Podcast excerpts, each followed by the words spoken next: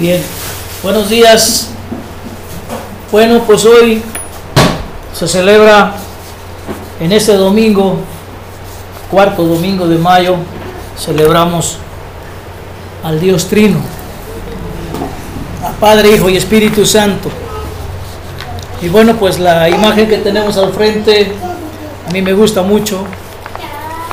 Está papá, el Espíritu y el Hijo, pero el Hijo como un ser humano, Cristo Jesús, y representando a toda la humanidad, ese niño que está enfrente, todo ese, ese banquete, ¿verdad? esa mesa llena de manjares. Bien, pues para celebrar este día hemos preparado este mensaje que se llama El Dios Trino del Amor y el Poder. Y vamos a contrastar estas dos cualidades de nuestro Dios, el amor y el poder. Introducimos el tema y vamos a ver lo siguiente. Hay muchas personas que cuando comienzan a leer la Biblia se encuentran con que la primera impresión que tienen del Dios del Antiguo Testamento es un ser aterrador y severo Parece que hace promesas y luego cambia de opinión. Con respecto a los israelitas, cambió de, según parece ser que cambió de opinión muchas veces, incluido Moisés, a quien le negó la entrada a la tierra prometida después de deambular por 40 años en el desierto. Dios se enojó muchas veces y mató mucha gente. Parece que Jesús es el Dios amoroso pero el Dios del Antiguo Testamento da miedo. Para muchas personas así sucede. C.S. Lewis, un autor cristiano que antes fue ateo, ofrece una representación de Jesús en varios de sus libros, como un león, un gran león llamado Ashland, que es aterrador y a la vez es amoroso y bueno, vamos a ver una, una fracción de uno de sus libros que se llama El león, la bruja y el armario. Y dice, Ashlan es un león, el león, el gran león. Oh, dijo Susan, pensé que era un hombre. Es bastante seguro. Me sentiré bastante nerviosa de haber conocido un león. ¿Seguro? Dijo el señor Weber. ¿Quién dijo algo acerca de la seguridad? Por supuesto que no está seguro, pero Él es bueno, Él es el rey, te digo.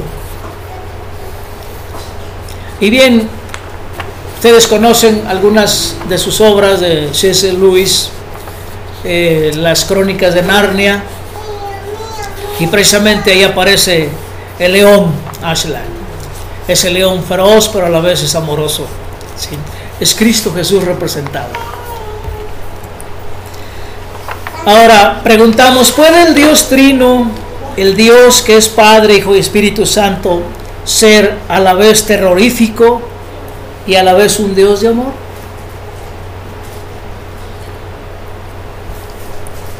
¿Podemos confiar en un Dios así? Bueno, Dios nos asegura a través de su palabra que Él es amor y también es poderoso. Veamos la escritura de Salmos 29 del 4 al 8. Dice así, la voz del Señor resuena potente, la voz del Señor resuena majestuosa, la voz del Señor desgaja los cedros, desgaja el Señor los cedros del Líbano. Hace que el Líbano salte como becerro y que el Hermón salte cual toro salvaje. La voz del Señor lanza ráfagas de fuego. La voz del Señor sacude al desierto. El Señor sacude al desierto de Cáez. Como vemos aquí el poder de la voz de Dios, ¿verdad? Bien. Ese es el gran poder. Bueno, vamos a ver el Dios Todopoderoso. Porque Dios es todopoderoso. Dios es poderoso y todopoderoso. Es un motor, es un agitador. Todo lo que tiene que hacer es hablar y las cosas suceden. El salmista no vio a Dios como débil. Y vamos a ver otro ejemplo en el libro de Isaías. ¿Cómo lo pinta el profeta Isaías? El año de la muerte del rey Usías, vi al Señor excelso y sublime, sentado en un trono. Las orlas de su manto llenaban el templo. Por encima de él había serafines, cada uno de los cuales tenía seis alas. Con dos de ellas se cubrían el rostro, con dos se cubrían los pies y con dos volaban. Y se decían el uno al otro, Santo, Santo, Santo, es el Señor Todopoderoso, toda la tierra está llena de su gloria. Y acabamos de cantar esa canción. Santo, Santo, Santo. ¿Cómo vemos a Dios aquí? Poderoso, majestuoso, grande, adorado por seres fantásticos, difíciles de interpretar, ¿verdad? Los seres que aquí se narran. Bien, Dios es asistido y adorado por espléndidas criaturas celestiales y espirituales. Dios es digno de gran honor, incluso por los seres espirituales, como ya hemos visto aquí los serafines. Ahora, ¿cuál fue la reacción de Isaías a lo que vio? Veamos qué dijo Isaías cuando vio esa visión. Al sonido de las voces se estremecieron los umbrales de las puertas y el templo se llenó de humo. Entonces grité, ay de mí que estoy perdido. Soy un hombre de labios impuros y vivo en medio de un pueblo de labios blasfemos. Y no obstante, mis ojos han visto al Rey, al Señor Todopoderoso. Imagínense la, la expresión de Isaías, saber que no era digno de asomarse a la, a la deidad y sin embargo lo vio. ¿Y qué vemos aquí? Poder. Pero también vemos, aquí un, un chispazo de amor, porque no murió Isaías. ¿Por qué no murió? Porque Dios lo amaba. Y Dios le tenía una comisión. Y entonces lo que sucedió es que limpió los labios impuros de Isaías para dedicarse a ser el transmisor de sus palabras, como el gran profeta que fue. Isaías estaba asustado por lo que vio, tan asustado que pensó que podía morir en el acto. Imagínense, ¿no? ¿Qué, ¿Qué podríamos decir nosotros en el lugar de Isaías? Nadie realmente ha visto a Dios. Lo que Isaías vio fue una visión. Esa visión fue como Dios se reveló a Isaías en ese momento y en ese entorno cultural. Dios trata a las personas donde están. Y cuando surgen preguntas sobre Dios, no podemos explicar todo lo que Dios hizo y, todavía lo sigue haciendo, ¿verdad? Porque Él es Dios y nosotros no.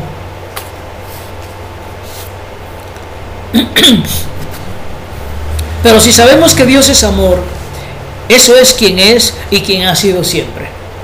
Dios es amor. En el Antiguo Testamento Dios trató a las personas en la cultura en la que vivían en ese momento. Hoy no se presenta de esa manera.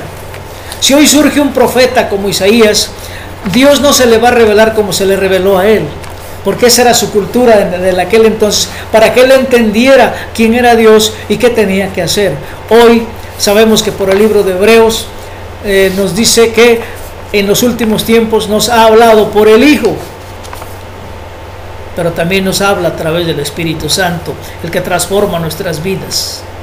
Y bien, pues entonces, en este momento podemos verlo de otra manera. A lo largo del Antiguo Testamento aprendamos, aprendemos verdades básicas acerca de quién es Dios.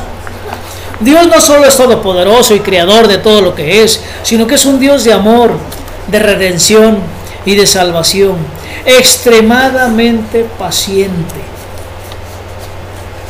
¿Se acuerdan cuántos años esperó a Moisés para darle la siguiente indicación? 40 años. 40 años y él es paciente. ¿Se acuerdan del, del pasaje de Gedeón cuando ah, le pidió a Dios una señal y después se la cambió. Le dice, pues ahora hazme al revés, ¿verdad? Y ahora vuelven a hacer como era al principio. Y Dios le tuvo paciencia y le contestó con amor. Ese es nuestro Dios. Ese es nuestro Dios, hermanos. Todopoderoso, que da miedo, ¿verdad? De acuerdo a la expresión del Antiguo Testamento. Yo creo que hoy no nos va a dar miedo, porque hoy estamos en otro ambiente, ¿verdad? Y en otra historia. Y ahora sabemos que Dios, eh, a través de Jesús, nos ha acercado a su gloria. Y podemos ver la gloria de Dios. Por eso hace un momento les pedí de favor que sintieran al cantar la canción de como el siervo, sintieran esa necesidad, esa, esa sed y esa hambre de, de sentir la presencia de Dios. Y Él es todopoderoso, pero a la vez es amoroso. Bueno, ese es el Dios todopoderoso que nos ama, ese es el Dios trino que creó el mundo, creó todo lo que existe, con el estruendo de su voz. Y Jesús es su representación viva. Por eso pudo calmar la tormenta. Por eso pudo caminar sobre las aguas. Por eso pudo hacer tantos milagros, convertir el agua en vino, etc. Bueno, ¿y el Dios de amor? Ahora viene la otra parte, ¿verdad? La otra cara de la moneda, el Dios de amor. En el Nuevo Testamento aprendemos algo sorprendente. Y veamos, por ejemplo, que en Juan 1.1 dice, en el principio la palabra ya existía, la palabra estaba con Dios y la palabra era Dios. De acuerdo a la nueva tradición viviente, de acuerdo a la Reina Valera, en el principio era el verbo y el verbo era Dios y el verbo estaba con Dios. Verbo y palabra vienen siendo lo mismo, conocimiento, ciencia, así es todo Jesús, es todo eso, el conocimiento, la verdad y la vida y la resurrección y tantas, tantos títulos que tiene nuestro Señor Jesucristo. Así es que eh, aprendemos esto, de que Jesús, el que se hizo humano, estuvo desde el principio con Dios. Jesús es el mismo Dios que acabamos de describir. Ese todopoderoso, ese que habla y, hay truenos y fuego y, se siembra la tierra y se siembra el templo. ¿Sí? Y, en forma eh, de, poema, eh, dice David que que el monte se brinca como becerro y el, otro monte también, ¿verdad? El Hermón y el Líbano y bueno, tantas cosas tan hermosas que se expresan en la forma poética como lo hicieron en el Antiguo Testamento. Él dijo que vino a revelar al Padre y a enviar al Espíritu. Eso es lo que dijo Jesús. Esa es la otra cara de la moneda de ese Dios todopoderoso. Además de redimirnos y salvarnos, restablecer nuestra relación con el Padre fue el propósito principal de su ministerio. Mucha gente dice, bueno, Cristo vino a la tierra para, perdonar mis pecados. Cristo vino a la tierra para redimirme y ahora puedo arrepentirme y decirle Dios, perdóname y Él me perdona. Y, bueno, y murió en la cruz por mí. Y bueno, y ahí se queda. Muchas, muchas veces hay mucha gente que así lo expresa y, y así lo tiene en su mente y se queda con una imagen de un Jesús muerto en la cruz. Y esa es la, figura que siempre encontramos en muchos hogares, el crucifijo. Pero ese no es nuestro Cristo. Nuestro Cristo está vivo. Nuestro Cristo está, es resucitado y Él vino a cumplir el propósito principal de su ministerio que es, es restablecer nuestra relación de amor con Padre, Hijo y Espíritu Santo. Hoy tenemos una relación de amor pericorética, una relación de te doy, me das, te amo, me amas, te sirvo, me sirves, te descubro y me doy a descubrir. Esa es la relación, ese es el propósito principal por el cual Cristo vino a la tierra. Entonces, Cristo no se quedó en la cruz muerto. Cristo está vivo. Cristo es un ser resucitado, un ser humano resucitado, lleno de gloria y poder el poder que tuvo antes de, la, de que viniera como ser humano, hoy lo vuelve a tener, pero ahora como ser humano. ¿Y por qué? Porque nos ama. Y porque gracias a que Él es un ser humano, nosotros tenemos el privilegio de relacionarnos con Padre, Hijo y Espíritu Santo de la forma en que lo hacemos, en esa relación de amor, porque Dios es relación. Dios es relación y la relación se da en amor. Y, no sé si ustedes se han puesto a pensar, pero todas las relaciones que establecemos en la vida deben basarse en el amor. Tenemos una relación. La primera relación que tenemos es familia. La siguiente relación que tenemos es escuela. La siguiente relación que tenemos es el pueblo donde vivimos, el lugar donde vivimos. Otra relación más adelante, cuando nuestros padres son cristianos, nos llevan a la iglesia. Y ahí tenemos otra relación. Seguimos en la escuela. Llega el momento de, formar nuestro hogar y establecemos otra relación, el matrimonio.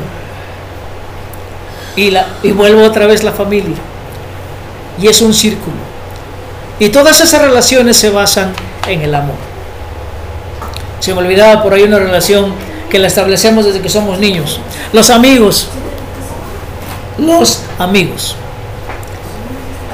También los amigos, la relación de amistad se basa en el amor. Todo se basa en el amor porque somos seres de relación. Creados por el Dios que es todo relación. Y así es como llegaremos a vivir la eternidad en una relación perfecta y eterna con Padre, Hijo y Espíritu Santo. Jesús no es una visión. Jesús fue un verdadero ser humano y sigue siéndolo. Y no solo eso, como le dijo a Nicodemo, que él había estado en el cielo con Dios. ¿Se acuerdan del pasaje cuando se llega a visitarlo Nicodemo? ¿Eh? Nicodemo creyó que Jesús era de Dios. Eso lo sabemos. Nicodemo fue un sacerdote, un fariseo. ¿sí? Eh, difícil, pero creyó. Él fue uno de sus discípulos de Jesús, pero sin que nadie se diera cuenta porque entonces iba a ser expulsado del Sanedrín. Pero ese es Nicodemo. Y en la explicación de Jesús sobre el renacimiento espiritual se refirió al incidente cuando Dios salvó a los israelitas de las serpientes venenosas. Vamos a ver la escritura. ¿Por qué le dijo Jesús a Nicodemo acerca de la serpiente la serpiente de bronce que Moisés eh, clavó en el desierto para dar vida, porque estaban muriendo las personas mordidas por las serpientes. Pero ¿qué pasaba cuando una serpiente moría a una persona? Miraba a la serpiente de bronce clavada en un asta, en un madero, y entonces tenía vida. Milagro, ¿verdad? Un gran milagro. Y así es como, ahorita vamos a leer la escritura, cómo es que le dijo a Nicodemo, y así como la serpiente de bronce fue puesta, así también el Hijo del Hombre tiene que ser alzado en un madero, ¿verdad? Bien. Esto era algo que Nicodemo podía entender por su conocimiento de las escrituras. Fíjese bien cómo Jesús se le presenta de acuerdo a la cultura de, la gente, ¿verdad? A Isaías se le presentó una visión terrorífica, pero Nicodemo le dice que como él sabe las escrituras, dice, yo soy, yo soy, dice, lo que representó esa serpiente de bronce. ¿Eh? Usando esta analogía, Jesús le enseñó a Nicodemo acerca del plan de Dios para redimir y salvar al mundo entero. Veamos la escritura de, de Juan 3, del 11 al 17. Dice así. Te aseguro que hablamos de lo que sabemos y damos testimonio de lo que hemos visto personalmente, pero ustedes no aceptan nuestro testimonio. Porque recuerden que ningún fariseo le creía a Jesús. Bueno, no ninguno, algunos sí creyeron, pero al principio ninguno. Versículo 12, si les he hablado de las cosas terrenales y no creen, entonces ¿cómo van a creer si les hablo de las celestiales? Y entonces le empieza a decir, nadie ha subido jamás al cielo, sino el que descendió del cielo, el Hijo del Hombre. Se refiere a Jesús. Y fíjese cómo le dice en el versículo 14, como levantó Moisés la serpiente en el desierto, así también tiene que ser levantado el Hijo del Hombre, para que todo el que crea en él tenga vida eterna. Esto es algo hermoso. Como una serpiente de bronce en un madero, Jesús fue levantado en esa cruz, en el Calvario, ¿sí? ¿Para qué? para que todo el que él crea en él tenga vida eterna. Versículo 16. Porque tanto amó Dios al mundo, que dio a su Hijo unigénito para que todo el que crea en Él no se pierda, sino que tenga vida eterna. Dios no envió a su Hijo al mundo para condenar al mundo, sino para salvarlo por medio de Él. Ese es el gran propósito de Jesús. Y bien, pues entonces es como pudo Nicodemo entender ¿sí? el gran amor de Dios. El amor que redime, el amor que perdona, el amor que borra los pecados. Ya dijo David, dichoso el varón al cual no se le adjudica ningún pecado. Pues sí, qué bueno que así es, ¿no? Todo lo podemos saber. Cuando hacemos una travesura, llegamos a la casa y nuestro papá o nuestra mamá nos, perdona, es, ah, que todo ¿verdad? Y decimos, no lo vuelvo a hacer. Pero mañana otra vez. y así es Dios también con nosotros. Cada vez que vamos a su trono en demanda de perdón, Él nos perdona. Cuánto amor. Y ese es el Dios todopoderoso, ¿sí? El que espantó a Isaías.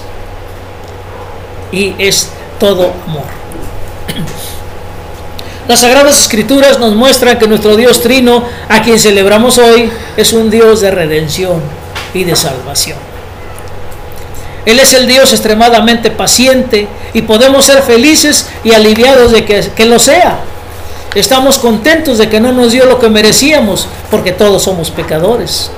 Si fuera así, nuestra tierra sería desolada. Sí, nuestro Dios es todopoderoso. Por eso Jesús podía enojarse. Y Jesús se enojó. Jesús es Dios y algunas cosas realmente lo desalentaron. Lo desalentó la hipocresía de sus hermanos, la enseñanza falsa de los fariseos, la contaminación de la casa de su padre, que la convirtieron en un mercado. Dios es amor, pero la Biblia declara que Dios juzga el pecado. Y para que juzgue el pecado tiene que ser todopoderoso, tiene que mostrar la otra cara, el poder, la majestuosidad, lo, grandioso, ¿verdad? Lo que espanta a veces. ¿Por qué? ¿Por qué Dios juzga el pecado? Porque el pecado es la barrera entre Dios y la humanidad. Y, y aquí es donde, ¿verdad? Y aquí es donde entra el amor de Dios. Jesús muere para eliminar esa barrera. Él al morir destruye el pecado. El pecado se queda clavado en la cruz. Por eso no debemos quedarnos con la imagen del Cristo crucificado y muerto. No, porque ese Cristo es el pecado que se quedó en la cruz. Es el pecado que quedó clavado ahí. ¿Entendemos eso? Veamos la cruz como el símbolo de nuestra redención, de nuestro perdón y de nuestra vida eterna. Pero a Jesús lo vamos a ver vivo, siempre sonriente. Dios resiste el pecado, se opone firme y eternamente al mal y las consecuentes consecuencias dolorosas para la humanidad. ¿Por qué? Porque Dios ama a la humanidad. Dios ama a la humanidad. Dios en Cristo ha juzgado todo pecado y un día el pecado y el mal serán erradicados para siempre. Pero gracias a Dios, el Dios hombre, justo y misericordioso, Jesucristo, el juez de la humanidad, nuestro abogado y nuestro defensor. Todo es eso Jesús. Jesús vino a restaurar una relación entre Dios y la humanidad que, se, que había ido muy mal. El mismo ser humano se apartó de Dios en el Edén. Cuando Adán le dijo a Dios, no te metas en mi vida, yo sé lo que hago. Yo decido qué hacer. En el Antiguo Testamento muy pocas personas tenían alguna relación con Dios. Solo Noé, Abraham, Moisés, los profetas, algunos reyes, son algunos ejemplos de eso. Pero vino Cristo a rectificar eso. Él vino para que todos, para que todos pudiéramos tener una relación amorosa con el Padre en y por medio de Él, por el Espíritu Santo. Eso es lo que celebramos hoy, hermanos. Ese es nuestro Dios del poder y del amor todopoderoso, todo majestuoso, poder destructor, poder transformador, poder creador, pero también amor. Amor de padre, amor de hermano, amor de amigo, amor para siempre, amor de redención, amor de perdón, amor de relación. Y somos una relación.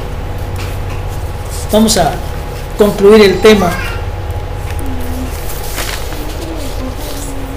Y volvemos a preguntarnos, ¿se puede confiar en ese Dios tan poderoso, perfecto y sin pecado? La respuesta es sí. Isaías lo comprobó, porque no murió, como dijo él. He visto a Dios y no he muerto. ¿Sí? El mismo Moisés también, ¿se acuerdan? Cuando subió al monte Sinaí. Pues sí. El mismo Gedeón que estuvo neciándole a Dios y Dios lo complació. ¿Por qué? Porque lo ama. Lo amaba y lo sigue amando. ¿Sí? Nos miramos a nosotros mismos y a todas nuestras imperfecciones y a veces nos preguntamos, ¿cómo puede Dios amarnos? No, nunca se les ha ocurrido pensar, oye, ¿yo cómo soy? ¿Y Dios me sigue amando? La respuesta rotunda es, sí, Dios nos ama. Nos ama en Cristo y lo demostró en Cristo, lo demostró al dar a su Hijo para que todos tengamos su propia vida, la vida eterna. Qué hermoso. Bueno, Él puede y lo hace, ¿verdad? Veamos lo que escribió el apóstol Pablo. Y esta es una escritura que está muy hermosa porque nos ratifica el amor de Dios. En Romanos 8, 14 al 17, tomado de la nueva versión internacional, dice, porque todos los que son guiados por el Espíritu de Dios son hijos de Dios. Hoy nosotros somos hijos de Dios guiados por el Espíritu Santo, gracias a Jesús. Ese es el Dios trino del amor y del poder.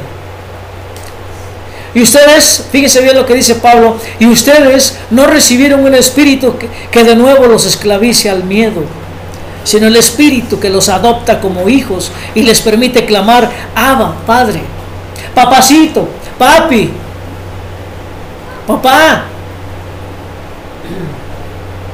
O como dicen los niños, papito chulo, ¿verdad? Que es una expresión de ellos muy, muy hermosa. Eso es lo que dice Abba Padre. El Espíritu mismo le asegura a nuestro espíritu que somos hijos de Dios. O sea, Dios mismo nos dice, tú eres mi hijo. ¿Sí? A cada uno de nosotros nos dice, tú eres mi hijo o mi hija, ¿verdad? Natalia, tú eres mi hija. Conchita, tú eres mi hija. Irma, tú eres mi hija. Vanessa, tú eres mi hija. Brandon, tú eres mi hijo. ¿verdad? Y a cada uno de los niños le dice, tú eres mi hijo. ¿No es hermoso eso? ¿No es satisfactorio? ¿No es una llenura? De esa hambre y sed que tenemos al llegar aquí? Hermanos, esto debe llenarnos. Y si somos hijos, y si somos hijos, somos herederos, herederos de Dios y coherederos con Cristo. Pues si ahora sufrimos con Él, también tendremos parte con Él en su gloria. ¿Qué nos va a heredar el Padre a través de Cristo? La misma gloria del Dios trino, poderoso, terrorífico, pero amoroso. Es como decíamos que me recuerda, aunque la, comparación no es, no es muy ortodoxa, pero me recuerda. ¿Quién ha visto la, la película de King Kong? ¿La han visto? ¿Recuerdan el pasaje cuando King Kong tiene a, la chica en las manos? Bueno, este ser podía matar en cualquier momento, es un ser destructor y, y, poderoso, ¿verdad? Pero con cuánto amor trata esa chica. O sea, un ser capaz de destruir también es capaz de tener compasión, de tener ternura, de tener amor. Y así nuestro Dios. Él nos puede destruir de un, de un manazo, podemos decir así, ¿verdad? Porque Él es grande, Él es todopoderoso. Pero nos ama tanto que nos tiene una delicadeza tan grande que nos trata con cariño. Así como un padre tosco, así, grandote, fuerte, que tiene una fuerza tremenda, puede cargar un bebecito con tanta ternura. Así es nuestro Dios. Y bueno, somos herederos de la gloria de Dios en Cristo. ¿No nos alegra eso? Sí, ¿verdad? El Dios Todopoderoso es un Dios de amor y se puede confiar en Él. No tenemos que vivir con temor de Dios porque nuestro Salvador Jesús ha venido a nuestro rescate y por el Espíritu nos ha liberado de nuestras cargas de pecado, de vergüenza y de culpa, para que como hijos podamos llamar a nuestro Padre nuestro Abba, nuestro papacito, nuestro papi.